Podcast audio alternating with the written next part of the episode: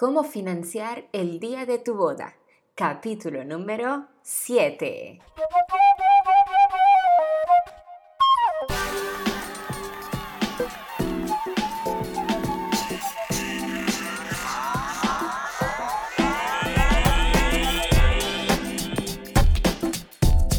Hola, hola y bienvenida a un nuevo capítulo de tu guía de Wedding Planning. Hoy vamos a hablar de un tema súper interesante y es cómo financiar los pagos de tu boda o en general cómo financiar el día de tu boda. Y tenemos varias opciones, quiero que lo sepas, eh, para poder financiar este día. Por supuesto, dejando de lado el hecho de que tú... Em, ya lo hayas pensado, yo no quiero influenciarte de ninguna manera en, lo que ya hayas pensado, pero si quizás estás eh, un poco desesperada, tú y tu pareja se quieren casar y em, no, no, encuentran cómo podrían hacer o cómo podrían llegar eh, a financiar este día, te invito a que lo escuches y te invito a que además lo escuchen eh, en pareja y lo compartas con todas las personas Em, a tu alrededor que crees que les pueda funcionar. Pero antes te invito eh, y te informo que he cambiado el nombre de mi página web porque aprovechando que aún la comunidad es bastante pequeña, creo que lo mejor es trabajar en una marca personal, así que te invito a salasadriana.com eh, para que eh, conozcas mis servicios y para que consigas las notas de todos los programas que te estoy dejando. Así que eres bienvenida y allí tienes muchísima información adicional. Así que bueno, comencemos. ¿Cómo podemos financiar los pagos del día de nuestra boda?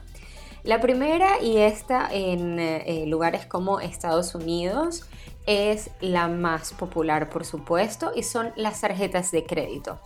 Em, pagar todos los proveedores con tarjeta de crédito y luego obviamente poco a poco ir pagando esto.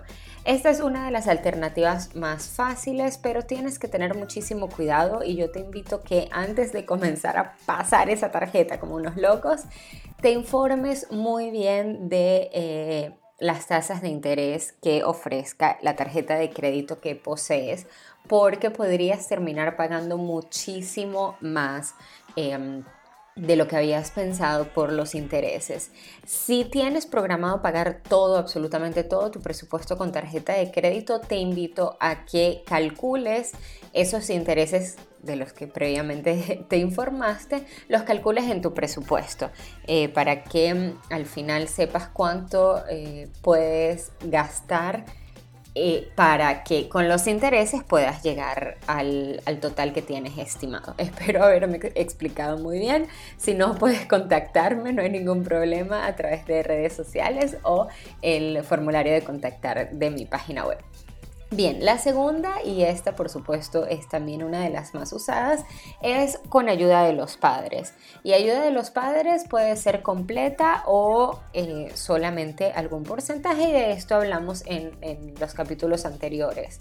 Em, tus padres te pueden ayudar, tus padres, lo de tus parejas o solo los tuyos o los que sean, te pueden pagar la boda completa o pueden simplemente decidir que te pueden ayudar con alguna parte y eso eh, financia parte de tu boda. Y luego otra opción hablando de los padres es un préstamo de parte de nuestros padres.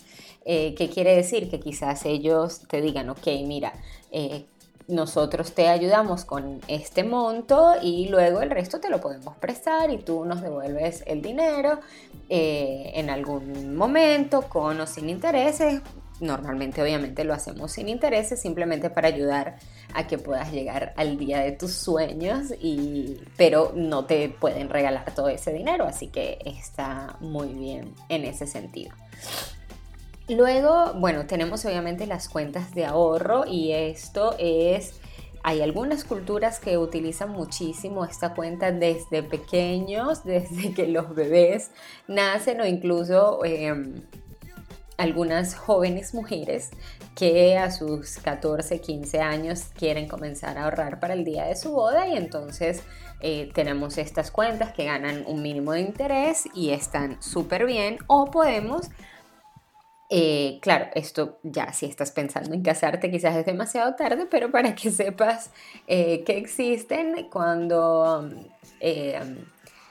cuando conozcas a esa persona que piensas que va a ser la persona con la que te vas a casar, simplemente abre una cuenta de ahorros con, con él o con ella y comiencen a ahorrar ambos un porcentaje de su sueldo o un monto mensual o como ustedes decidan y eso los va a ayudar eh, en el momento de casarse. Que esto sea algo eh, fijo que tenemos allí, que no sea algo que nos vayamos a gastar luego cuando queramos un par de zapatos. Eh, ok, y luego comenzamos con las cosas un poco más complicadas como pueden ser los préstamos de los bancos. es normal, hay, bancos que te ofrecen préstamos especiales para el día de, de tu boda y bueno, eh, puedes pedir un préstamo siempre, como te digo, informándote sobre eh, las tasas de interés y calculándolas en tu presupuesto final. Es importante que lo calcules porque hay tasas de interés altísimas que pueden llegar a afectarte seriamente tu, tu presupuesto final, así que no permitas que, que eso suceda. Luego hay productos bancarios especiales para para las personas que se quieren casar. Eh, son, pueden ser cuentas donde tú vas a recibir los regalos y que te den algunos beneficios, eh, como puede ser un descuento en, tu, en tu luna de miel o descuentos en algunos negocios donde hacer las listas de regalos, en fin. Eh, son productos bancarios, infórmate en los bancos donde ya tengas alguna cuenta o algún banco que puedes incluso ir así eh, de tu preferencia, infórmate en internet en tu país qué, bancos pueden ofrecerte este tipo de em, ayudas, digamos, o servicios y productos especiales para el día de nuestro matrimonio. Y por último, eh, pero es muy importante porque creo que es una de las cosas que más se deciden, pero con la que tenemos que tener muchísimo, pero muchísimo cuidado y es con eh, jugar un poco con el crédito de los proveedores, porque sabemos que los proveedores nos piden un, un, porcentaje para reservar la fecha y luego normalmente los pagos son posteriores al día del matrimonio. En fin, podemos jugar un poco con esto. Hay algunos que te pedirán otro porcentaje antes de la fecha, pero ese, ese es otro tema. El punto es jugar con ese, con ese día después o par de días después de la boda para eh, finalizar de saldar las cuentas con los proveedores y esto pagarlo con los regalos que recibamos. Y hay muchas cosas a tener en cuenta en este sentido. El primero es que, bueno, tendrías que explícitamente pedir dinero a los invitados. Eh, aunque hoy en día casi que es el, regalo por excelencia, pero tendrías que aclararlo para poder llegar a una cifra.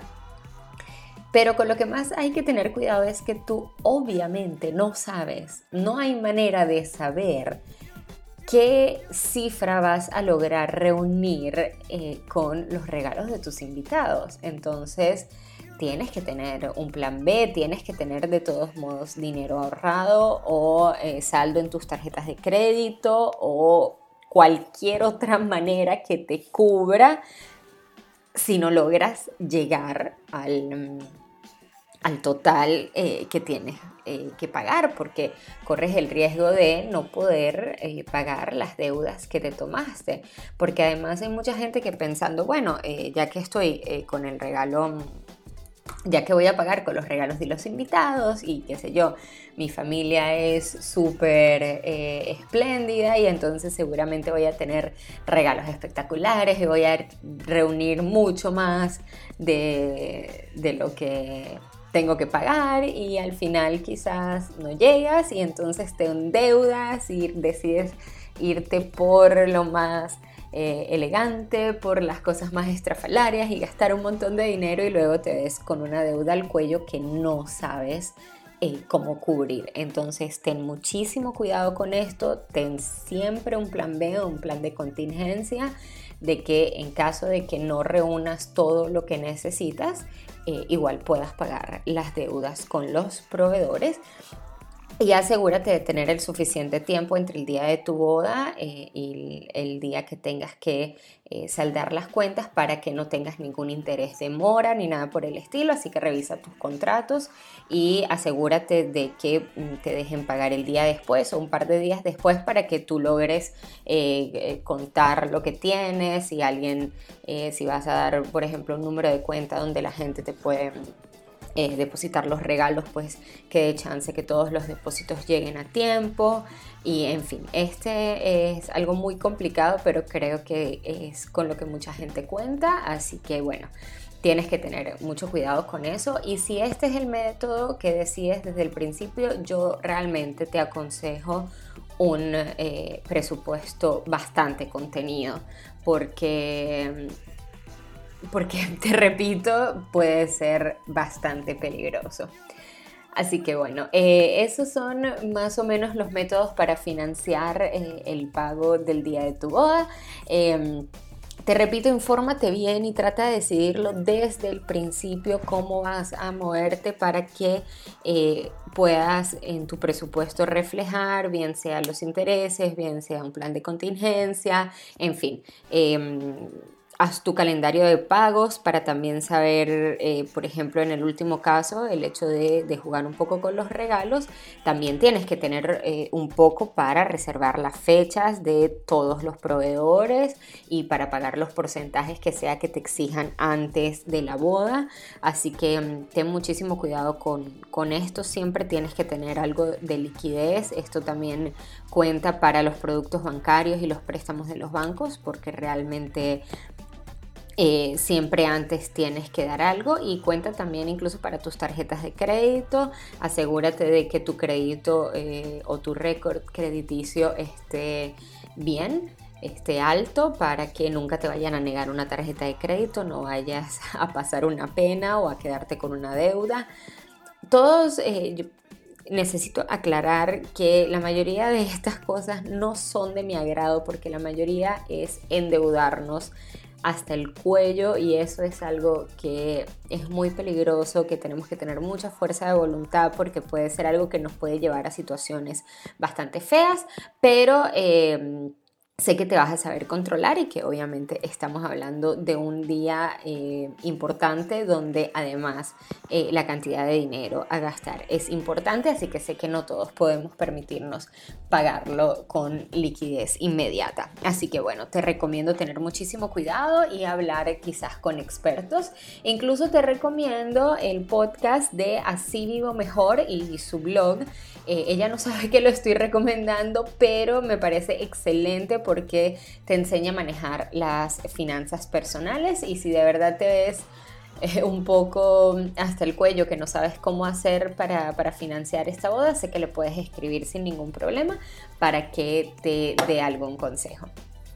Así que bueno, esto sería todo por el día de hoy. Espero que lo hayas encontrado interesante, que lo compartas con eh, quien creas que le puede ser útil. Y nada, te invito a salasadriana.com. Te repito, acabo de cambiar el nombre de mi página web salasadriana.com y allí tendrás toda la información, las notas de este programa y todos los links de interés. Muchísimas gracias, suscríbete en iTunes, iBox, Spotify o tu plataforma de podcasting favorito y te invito a si te gusta dejarme una reseña, un me gusta o un comentario.